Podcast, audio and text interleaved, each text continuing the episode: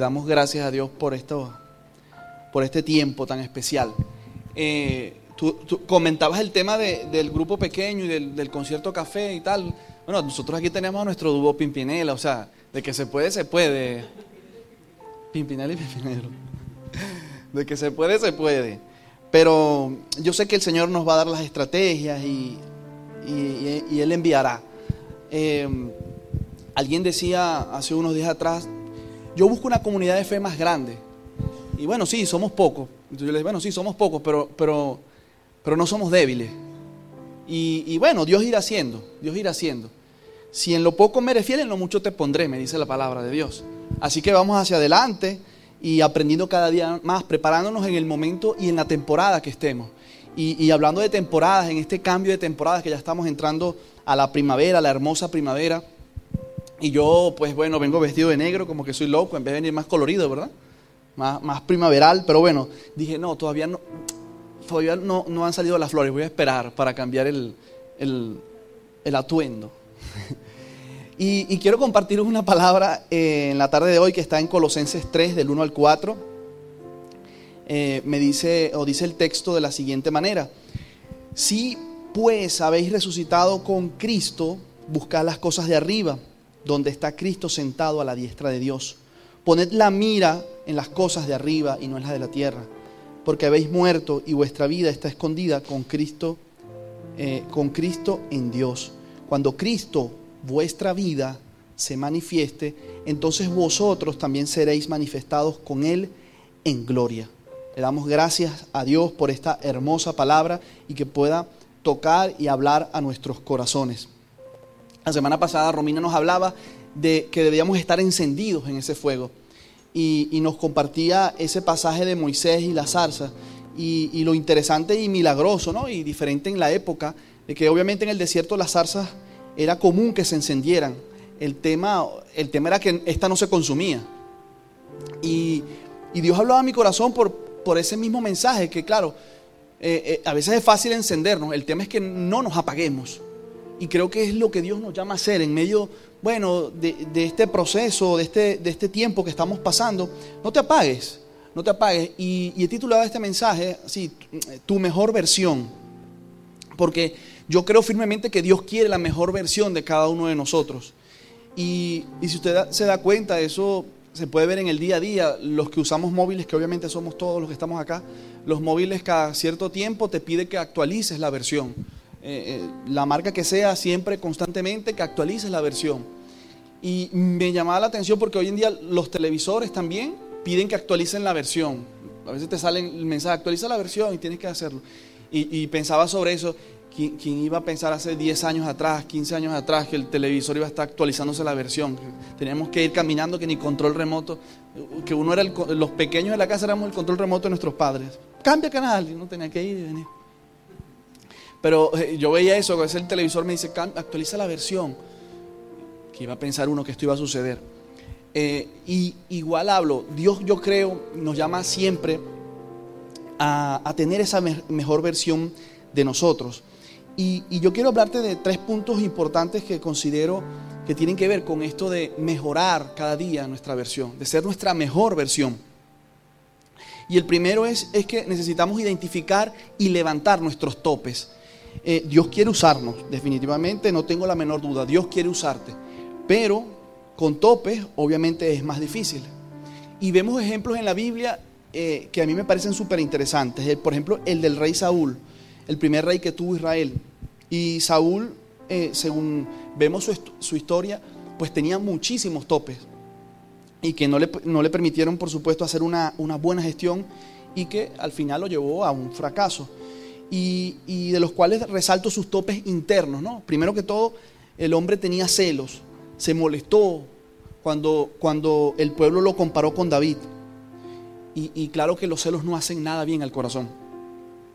Y por supuesto que no me refiero, aunque también tendrá que ver, pero no es, el, no este tipo de celos del marido con la mujer, que mira, que viste aquella, y, que, y no sé qué más, y que por qué te mandó este mensaje. Eh, no, no, no precisamente ese, ¿no? Leía, leo mucho un autor que se llama Andy Stanley. Él es el, pastor de la iglesia North Point en Estados Unidos, una iglesia muy grande. Eh, lo conocí a través de, digo lo conocí eh, por, las redes y por sus libros a través de, su padre, Andy Stanley, un gran, eh, perdón, Charles Stanley, un, gran teólogo que lo invito a que lo pueda leer por allí. Es muy buena sus, enseñanzas, las experiencias que tienen. Y uno de sus libros, que se llama Enemigos del Corazón, él habla de, estos celos. Y él contaba, y a mí me impresionaba, porque estamos hablando de un pastor, de un conferencista reconocido a nivel de Estados Unidos, de los mejores eh, oradores de los Estados Unidos. Y él cuenta en su libro que, bueno, obviamente su equipo pastoral siempre le daba la oportunidad de otras personas predicar, pero cuando predicaba cierta persona o cierto pastor, él tenía celos por este hombre.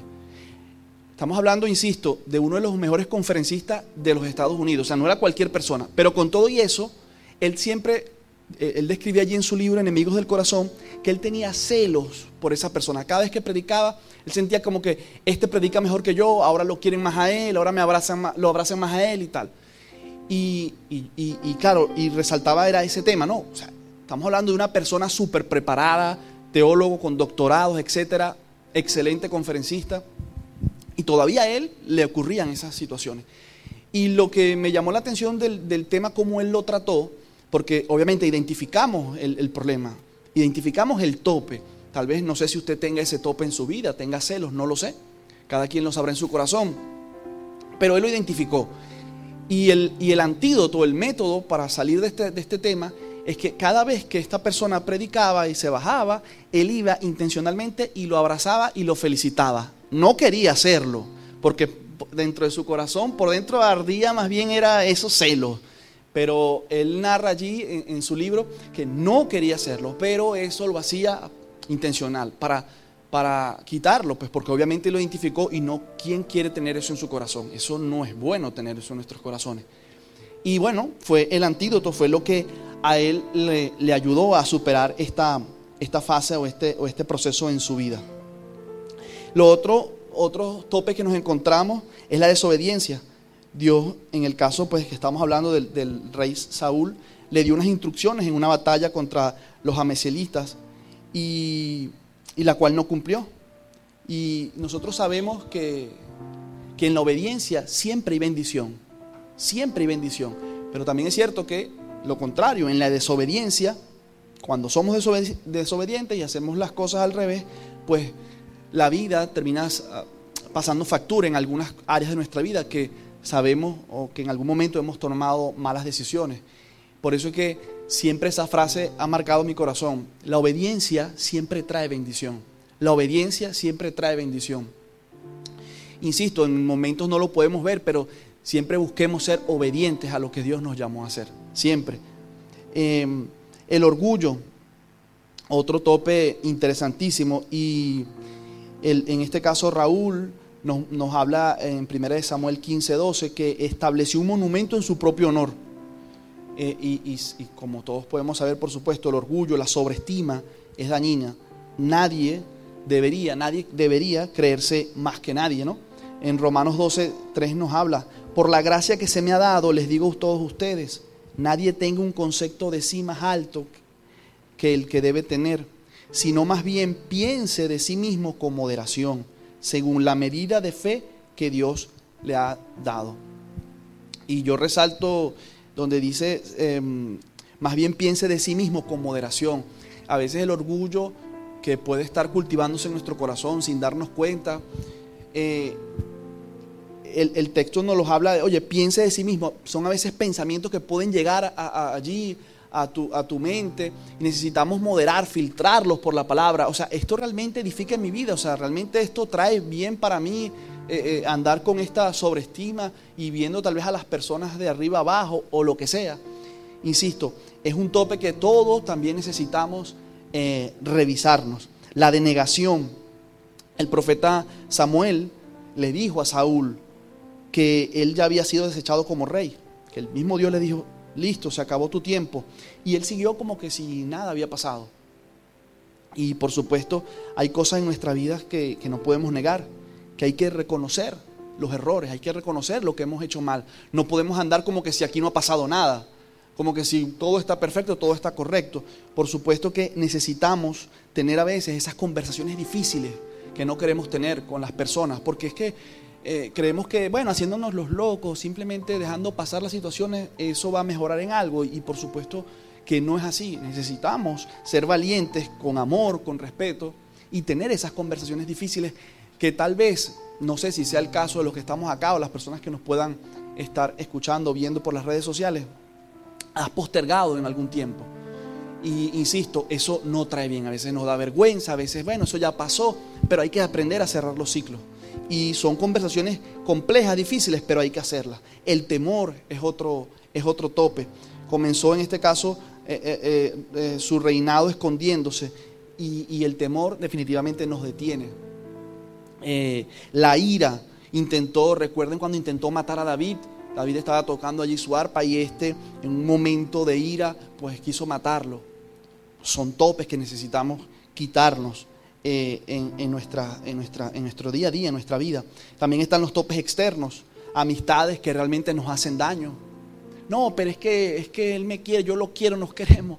Sí, pero te hace daño. Ese tope externo también necesitamos aprender a identificarlo y poner límites en nuestras vidas no somos malos por poner límites en nuestra vida. Me encanta, eh, de alguna manera, la cultura de, España, en general las personas, porque a veces el que no está acostumbrado, el que no conoce, el que recién está llegando a, este país, pues se siente como que atacado de alguna manera, porque aquí las personas, en su mayoría, son muy directas. Si te quieren, o sea, si no le apetece algo, pues no le apetece los que venimos de Latinoamérica de repente damos más rodeo, bueno, sí, yo te aviso y tal. No, aquí no, gracias, sí, gracias. De repente puede sonar odioso, puede sonar tal, pero bueno, yo creo que es parte también de, de, ser sincero, ¿no? Bueno, es que no me apetece, bueno, igual muchas gracias, saber decir las cosas. Pero a veces, insisto, sin darnos cuenta, por no decir o por no apartarnos o por no establecer esos límites, pues terminamos convirtiendo esos topes que por supuesto nos hacen mucho, mucho daño, lugares que frecuento que tal vez no me convienen, hábitos que estoy haciendo o que estoy dejando de hacer y que de alguna manera pues también mm, no me ayudan a sacar la mejor versión que Dios quiere para mí. Y, mm, uno de los principales también topes, eh, eh, en este caso externos, es que llegamos a tener falta de confianza, falta de fe, eh, por situaciones que pasamos en la vida, que nos enfrían, que nos detienen, que nos hacen pues dudar.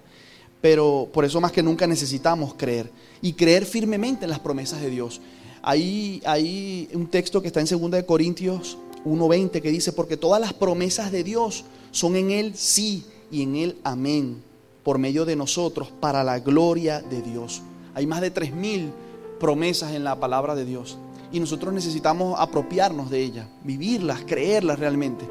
Insisto, a veces en, medio del proceso que puedas estar viviendo, que podemos estar pasando, no sé por qué, eh, me ha pasado, lo, lo confieso, se nos olvidan que tenemos promesas de Dios que tenemos promesas de Dios para nosotros, que necesitamos creerlas, necesitamos eh, pedirle, y, es una de las peticiones que yo le hago hoy, de las oraciones que le hago yo hoy al Espíritu Santo de Dios que está en este lugar, que nos convenza que sus promesas son ciertas y pueden ser reales para tu vida, y pueden ser reales para mi vida. Dígame a eso. Amén. Las promesas de Dios son reales para nuestras vidas insisto, y necesitamos levantar esos topes de falta de fe. Sea, la Biblia que tengamos como un fe como un granito de mostaza, ese poquitito, no, no es gran, un poquito. Pero insisto, a veces en el proceso eh, pasamos esa de alto o por alto esas, esas, esas grandes y hermosas promesas. Nuestro Dios es un Dios de abundancia. Es un Dios de abundancia. Dígale amén a eso también. Amén. Él quiere para ti, Él quiere para mí abundante paz, abundante gozo, salud, eh, sabiduría. Él quiere abundancia para nosotros. Y en algún momento nosotros, no sé, pensamos que si soñamos muy grande, pues podemos como que hasta ofender al Señor. Y obviamente no estoy aquí hablando de un evangelio de la prosperidad, ni mucho menos. Pero necesitamos pedirle al Señor lo que, lo que realmente es importante y grande. Y yo estoy seguro que Él, Él no se va a ofender por eso. eh, yo, yo recuerdo una actividad de parejas, por cierto, eh, estábamos haciendo una dinámica y la persona que estaba a mi lado, bueno, nos mandaron a escribir en un papel em, las cosas que Dios quiere que haga en tu vida, en la parte material, en la parte espiritual, en la parte emocional. Y bien, y cada quien pues escribía allí. Y bueno, yo, yo escribí mis cosas y tal. Y la persona que estaba a mi lado, bueno, en la parte material, yo mira, ¿qué pusiste allí en la parte material? Y él me dice, no, que, eh, que Dios me ayude a cumplir mi sueño de, tener mi, de, de, poder fundar mi propio banco, mi propia red de supermercados. Yo, Dios mío, yo cuando leí lo mío, o sea, me sentí este, que estaba ofendiendo a Dios con mi, con mi, con mis peticiones materiales. Yo casi que puse un chiringuito. Y este hombre puso una red de supermercados, un banco. Y, y, y, y por algún momento pensamos, ay, eso es falta de humildad. No, si Él lo trabaja, si Él lo lucha, ¿por qué no puede hacerlo? ¿Por qué no? ¿Por qué no podemos honrar a Dios también con nuestros bienes, con nuestras acciones, con nuestros sueños? Dios no se va a ofender por eso, ni mucho menos. Pero sí, no se me va a olvidar esa escena que yo me sentí, o sea, hasta me sentí mal, Dios mío, yo que escribí aquí, yo voy a volver a escribir esto, porque esto fue una lección eh, para, para, mi vida. Y, ojo, que es bíblico. O sea, al Señor le agradó más la, la oveja eh, gorda de Abel que la de Caín. O sea, eso, eso no es malo. Y, y, y, aquella mujer que derramó el perfume, a Dios le agradó eso. El tema eh, que, bueno, obviamente para alcanzar esa meta y esos sueños necesitamos nuestra mejor versión. Necesitamos nuestra mejor versión. Para eso obviamente se trabaja duro, se lucha, se sueña. A veces caemos en, hasta, hasta en la envidia. No, y aquel cómo logró todo aquello. No, eso es seguramente que no, a lo mejor sí lo trabajó, lo luchó, le creyó al Señor, siguió adelante. Y eso es, y eso es hermoso y es muy bonito. En Efesios 2.10 eh, dice que fuimos creados para buenas obras, las que Dios dispuso de antemano a fin de que las hagamos.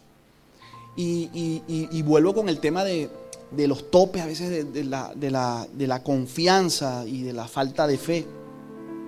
Mm, eh, eh, no sé, de alguna manera, tal vez si es la experiencia, los años van pasando, las canas que van llegando, no sé, pero eh, nos hace, no sé, no, no atrevernos a dar esos pasos que de valientes, que no sé por qué, no sé, o, experiencias, situaciones que, que, nos ocurren y nos hacen detenernos. Y eso es, es, es el segundo punto que quiero mencionar, nos hacen detener. Yo recuerdo, nosotros de jóvenes, eh, Karina y yo nos casamos muy jóvenes, 21 y tú de 20. Y, y siempre yo, recuerdo hacer mis planes, bueno, mi casa, mi trabajo, mi negocio, o sea, y, trabajar en base a eso. Y queríamos hacer una construcción, pero claro, no teníamos dinero, no teníamos nada. Y recuerdo que Dios utilizó a su papá, a mi queridito suegro, que él nos dijo, yo le digo, no, no, pero yo quiero hacer esto y aquello. Y él me decía, yo, le dije, no, pero es que yo no lo tengo. Pero ¿y quién? Entonces él me dijo, pero ¿quién te dijo a ti que tienes que tenerlo todo para empezar algo? Empieza con lo que tienes y ya. Y después vas avanzando. Y yo, no lo había visto desde ese punto de vista. O sea, puede ser algo tan tonto y tan sencillo. Pero a veces queremos tener todo. En este caso nosotros estábamos, y queríamos construir un local propio. Y, y, y yo decía, sí, pero es que, ¿cómo? ¿Qué se necesita para construir? Cabillas, necesitas hierro, necesitas alambre, necesitas... Comienza por lo que puedes, por lo poco. Y después... Y yo decía, wow, Dios hablando a mi corazón, porque eso, de eso se trata la fe. Da ese primer paso, Dios va a ir proveyendo. Y recuerdo que nos faltaba, en, en aquel momento había escasez de materiales. Y todo lo solucionábamos con la oración. Eh, José Gabriel, eh, falta esto para mañana. Y yo, Dios mío, ¿dónde saco yo eso? Y no se me olvida decir, Señor, ponerme a orar, porque no, no había más nada que hacer. Señor, eh, necesito esto, ayúdanos, abre puertas, no sé. Impresionante el Señor, siempre llegaba un mensaje, llegaba una puerta que se abría, lo que sea, pero Dios siempre estaba allí siendo fiel a sus promesas. Amén. Y así como lo hizo conmigo, sé que lo puede hacer contigo. Insisto, pasan los años y por eso hablo del punto de detenernos. Nos detenemos porque pasamos una experiencia, pasamos una situación fuerte, difícil, en, cualquier área de tu vida, que lleva a detenerte. Y no es lo que Dios quiere. todo lo contrario. Sí, somos en este momento como iglesia, somos pocos y, estamos pensando y estamos proyectando y, Romina la semana pasada nos animaba. No, necesitamos conseguir nuestro propio local, necesitamos esto, pero claro, pues, bueno, aquí estamos cómodos, pero, pero tal vez es un paso de fe, es un paso de fe. Y yo hasta yo mismo, me, que yo me había comprometido a, buscar y estar trabajando en base a eso, me había como enfriado un poco, pero dije hoy, Señor, yo mm, me, comprometo en esto. Porque bueno, si es lo que tú quieres para nosotros, Él lo va a abrir. Ah, que no fue, no se abrieron las puertas y punto. Pero yo lo intenté. Yo lo intenté, yo di el paso. A mí no me van a decir, no es que tú no lo intentaste. No, no, Señor, yo hice la diligencia. Ahora, bueno, no se dieron las cosas, pues, pero yo lo intenté por fe. Muchos te van a decir, estás loco, eso en este tiempo, etcétera, etcétera, etcétera. Y es válido, es normal, porque es lo natural. Pero nosotros necesitamos y queremos movernos en lo sobrenatural de Dios. Amén. Que insisto, en, tiempos de crisis nadie quiere hacer nada. No, es que esto está difícil, que una casa, que esto. Pero, y, yo lo reflexionaba hace unos meses con, con Karina. Nosotros lo que hemos podido hacer lo hicimos en tiempos de crisis, cuando realmente no se podía hacer nada, no se debe hacer nada. Pero ahí es donde nosotros le creemos a las promesas de Dios, que no te detengas, que yo voy a estar contigo, que no es por ti, es por mi gracia, es mi favor en ti. Amén. Y así como el Señor, insisto, lo hizo con nosotros, pues yo creo que también lo puede y lo va a hacer contigo. Pero con detenernos, pues no vamos a lograr nada. Eh, eh, nunca se me olvida una vez en, el cuando teníamos, tuvimos la oportunidad de, liderar y servir en nuestra iglesia cuando vivíamos en Venezuela. Y, en un momento determinado nos quedamos pequeños. Ya, ya íbamos por el tercer servicio y bueno, vamos a buscar un lugar más, un lugar más grande. Y conseguimos ese lugar y era un lugar, claro, sobrepasaba eh, lo, que, lo que y era más céntrico y tal.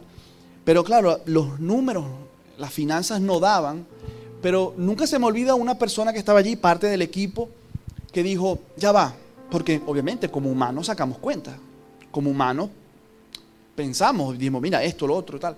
Y él dijo, no permitamos que entre la duda. Y eso a mí me marcó. No permitas que entre la duda. Porque eso no es de Dios, la duda no es de Dios. No digo que, que, el Señor nos dio a cada uno de nosotros sabiduría, nos dio sentido común y nosotros estamos llamados a, por supuesto, a organizarnos, a planificarnos, a sacar cuentas. No digo que no sea así. Pero no permitamos que, que entre la duda en nuestro corazón, porque obviamente eso no es de Dios. Amén.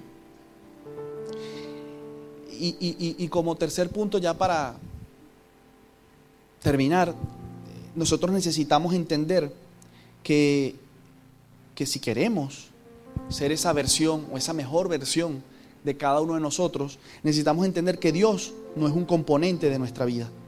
Él es mi vida, Él es tu vida. Y no lo digo yo, lo dice Colosenses 3.1. ¿Cuál es el propósito de Dios para mi vida? Señor, ¿cuál es mi propósito? Porque por supuesto que todos nos hemos hecho esa pregunta. A veces dudamos, ¿qué debo hacer, Señor, con mi vida? Una pregunta que, a veces hasta puede parecer misteriosa, pero siempre tenemos que tenerla presente. Y por supuesto, lo más básico, lo más sencillo, cuando tengo esa pregunta en mi mente, es hacérsela pues al Señor. No se la haga a, su vecino, a su hermano, a su coño, hágasela al Señor. Señor, ¿qué debo hacer con mi vida? Señor, ¿qué debo hacer?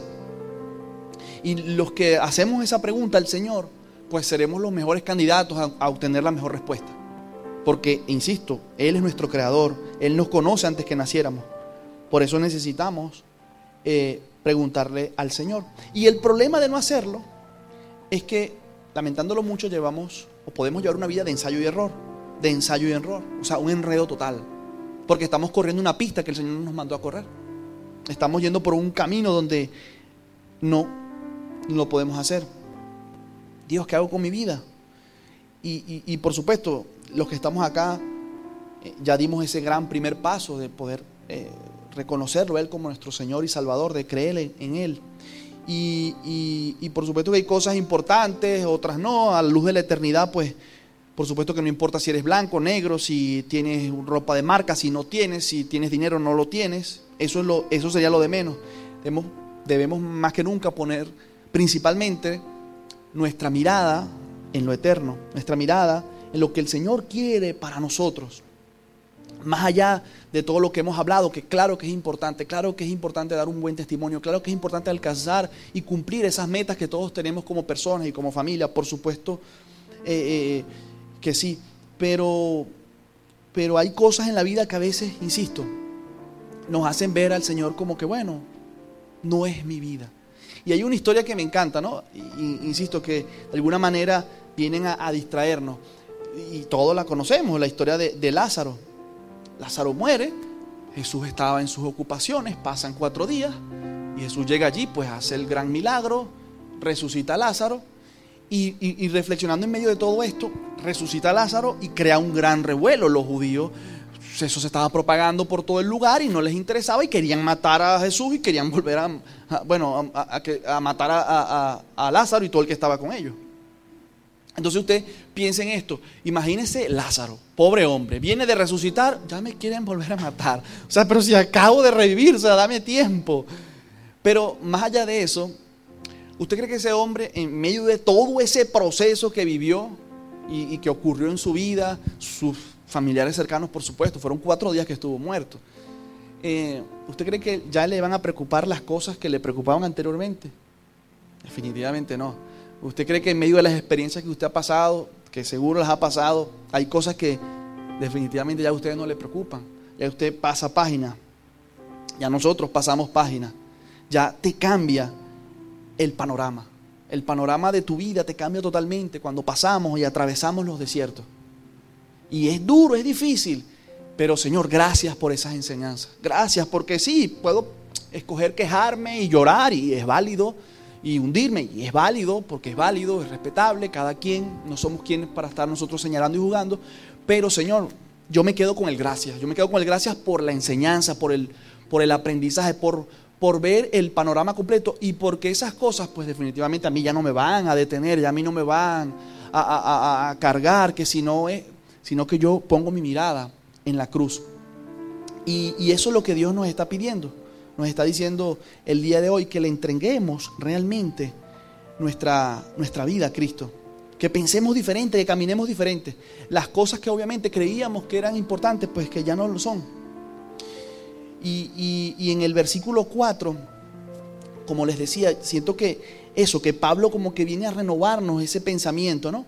Dice que cuando Cristo Dice el versículo 4, 4, cuando Cristo, vuestra vida, cuando Cristo, vuestra vida se manifieste, entonces vosotros también seréis manifestados con Él en gloria. Pablo nos está diciendo en este versículo, iglesia, Cristo es tu vida. Entonces cuando me pregunto, ¿qué hago con mi vida?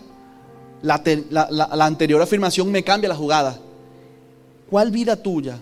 Si Jesús me dice que yo soy tu vida. Jesús es mi vida. ¿Qué hago con mi vida? Entiéndelo, nos dice el Señor. Yo soy tu vida. El problema es que nosotros queremos agregarle a Dios a nuestra vida. ¿Cómo?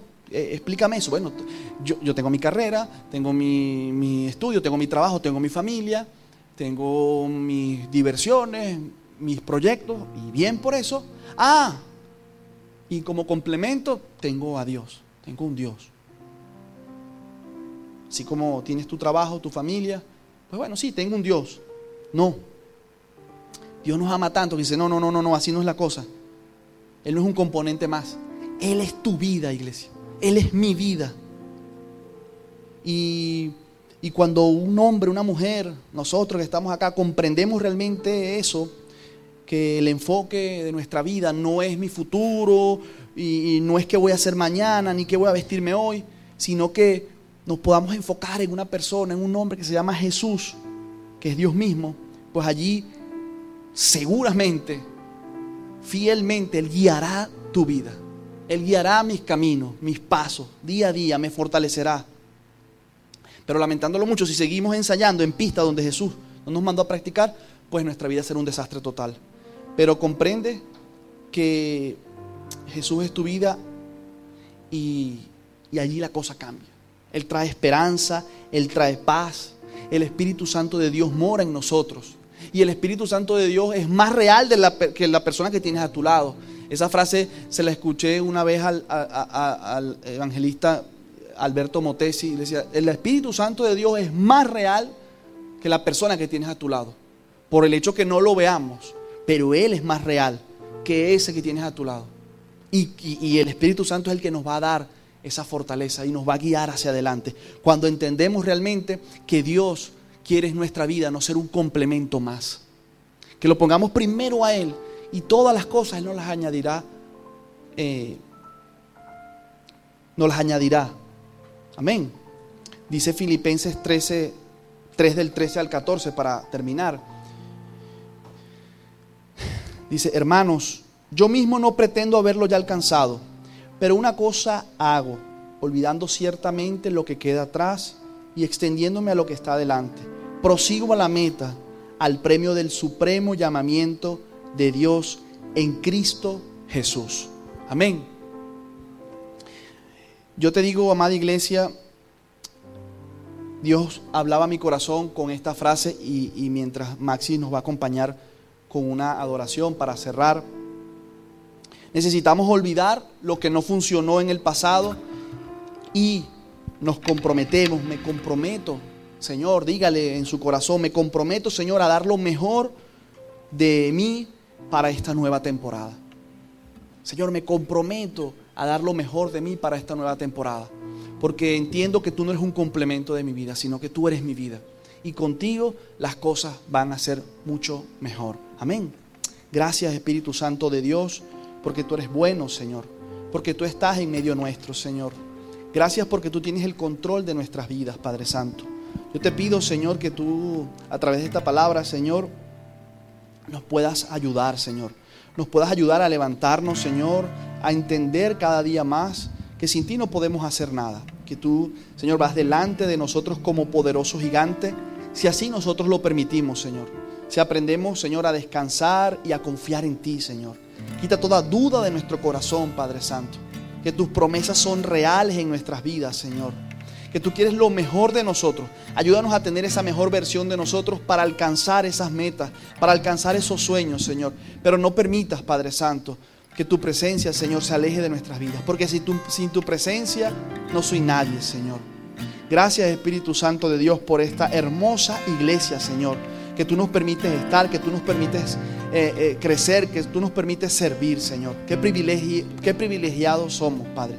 Ayúdanos y quita, Señor, todo aquello, Padre, que impida que nosotros nos podamos multiplicar, Señor, en otros. Que podamos cumplir esa gran comisión por la cual tú nos llamaste a hacer, Padre Santo. Espíritu Santo de Dios, te doy gracias. Gracias por este tiempo. Gracias Señor porque sé que lo mejor está por venir para cada uno de, nosotros, para cada una de las personas que nos escuchan Señor. Pero que no se nos olvide nunca que necesitamos de ti, porque sin ti no lo vamos a poder hacer Señor. Gracias amado Dios. Amén Padre Santo y amén Señor.